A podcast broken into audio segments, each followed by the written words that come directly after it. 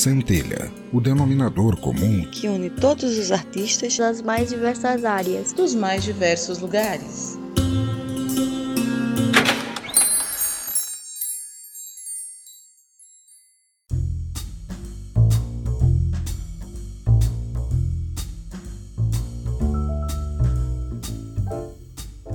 Seja bem-vindo ao meu ateliê. Sou a Condessa Vanora e começa mais um Centelha. Como prometido, cá estou aqui de novo para a parte 3 de nossa série sobre os instrumentos musicais árabes. Me encontrou hoje e não ouviu os dois primeiros episódios? Nada tema, pois os links estarão nas notas do episódio. Mas primeiro, bora para os recadinhos da paróquia.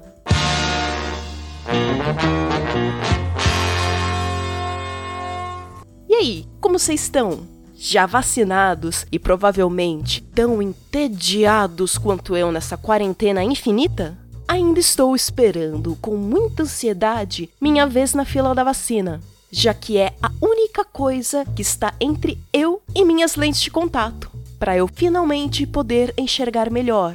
Ainda sinto uma diferença de tamanho entre minhas córneas, mas não sei se essa pequena diferença, agora que já terminou de cicatrizar, foi o quanto precisou esmerilhar cada olho na cirurgia.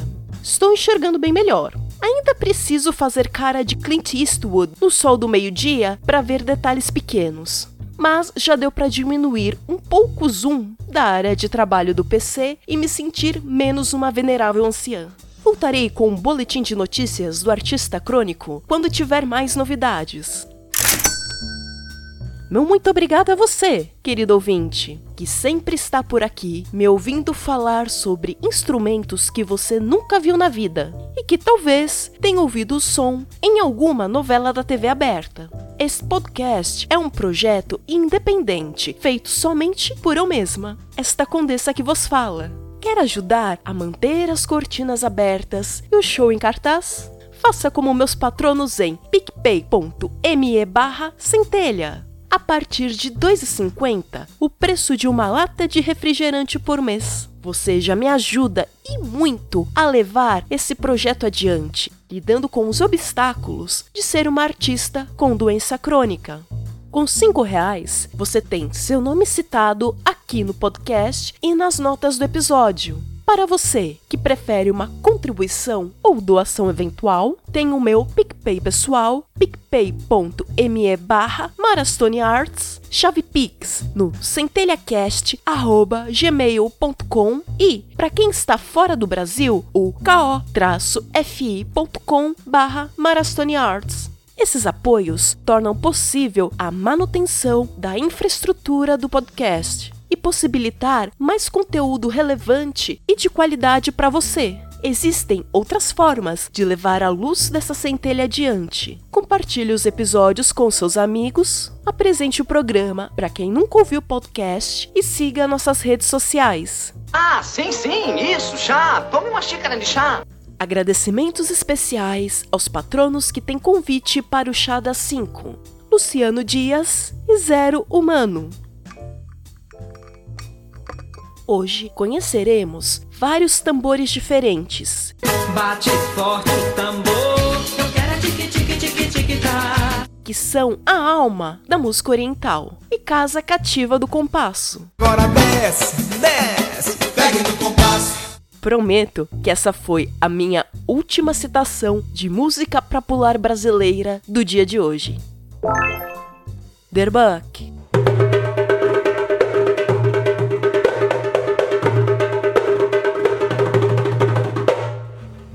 Chamado de tabla no Egito, palavra que deriva do cóptico, ou darabuca, que provavelmente tem origem na palavra árabe daraba, golpear.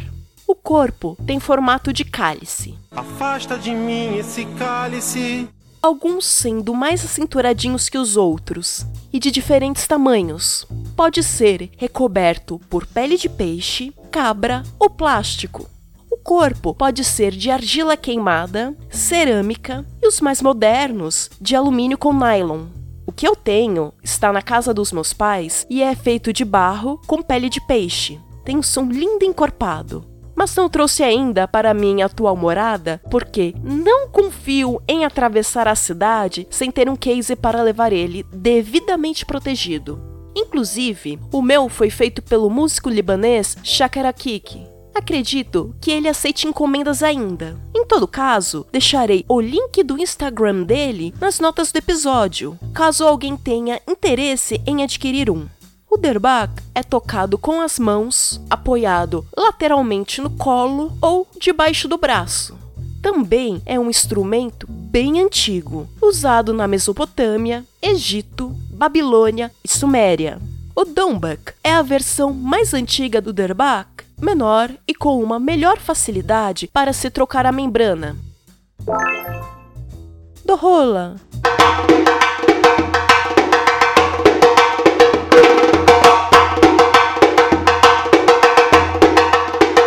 Esse é o Durbach tamanho família. Ele é grande e possui um tom mais grave. Por isso, não é utilizado para floreios na música, só para marcação. Quanto mais tradicional e feito de materiais naturais, mais denso e melhor resposta se obtém no som. Costuma mais ser usado em orquestra, acompanhado de outros instrumentos. Essa belezinha aqui ganhou o prêmio na categoria de Instrumento que sempre entendi o nome errado porque as pessoas têm preguiça de pronunciar fonemas direito. Vou deixar o link para um vídeo do YouTube, o cover da música chamada Rua Sahir, estilo Tarab, gravado pela Academia Arabesque Canadá, da Yasmina Ramsey, que apesar do mesmo sobrenome, não tem nenhuma ligação com o falecido músico Hossam Ramsey.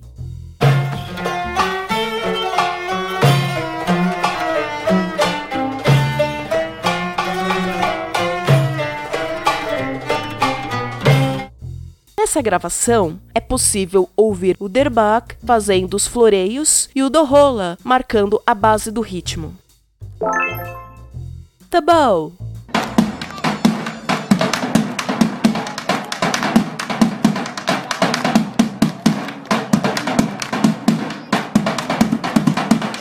Também chamado de Davul ou Tabau Baladi, consiste-se em um grande tambor com uma caixa de madeira, recoberto com uma pesada pele em ambos os lados.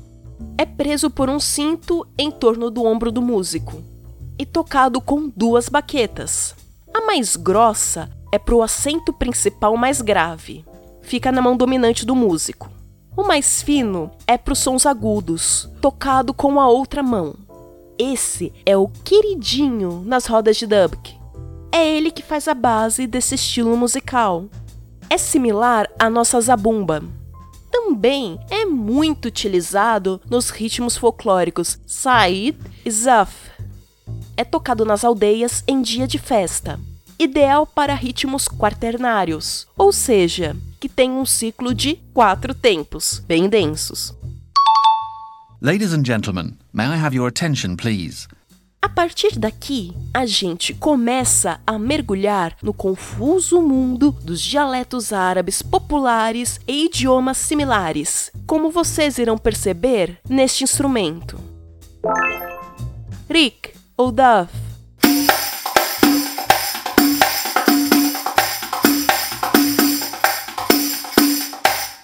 Rik é como se fala no Egito.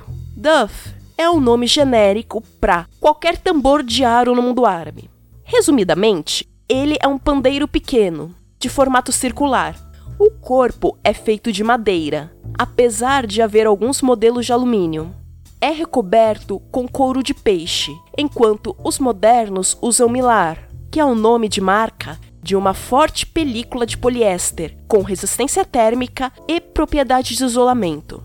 O instrumento possui cerca de 5 a 6 grupos de símbolos feitos de latão. Sinto informar, mas esse rik que você encontra em feiras árabes ou na 25 de março servem só para decoração. Meu sonho molhado é conseguir comprar um desses para utilizar na dança, porque nossa, como o odeio o som de pandeiro de plástico de brinquedo que esses decorativos fazem.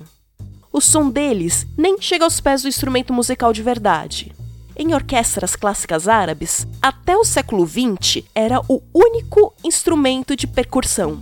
Você pode tocar utilizando todos os símbolos, parte deles ou apenas a membrana.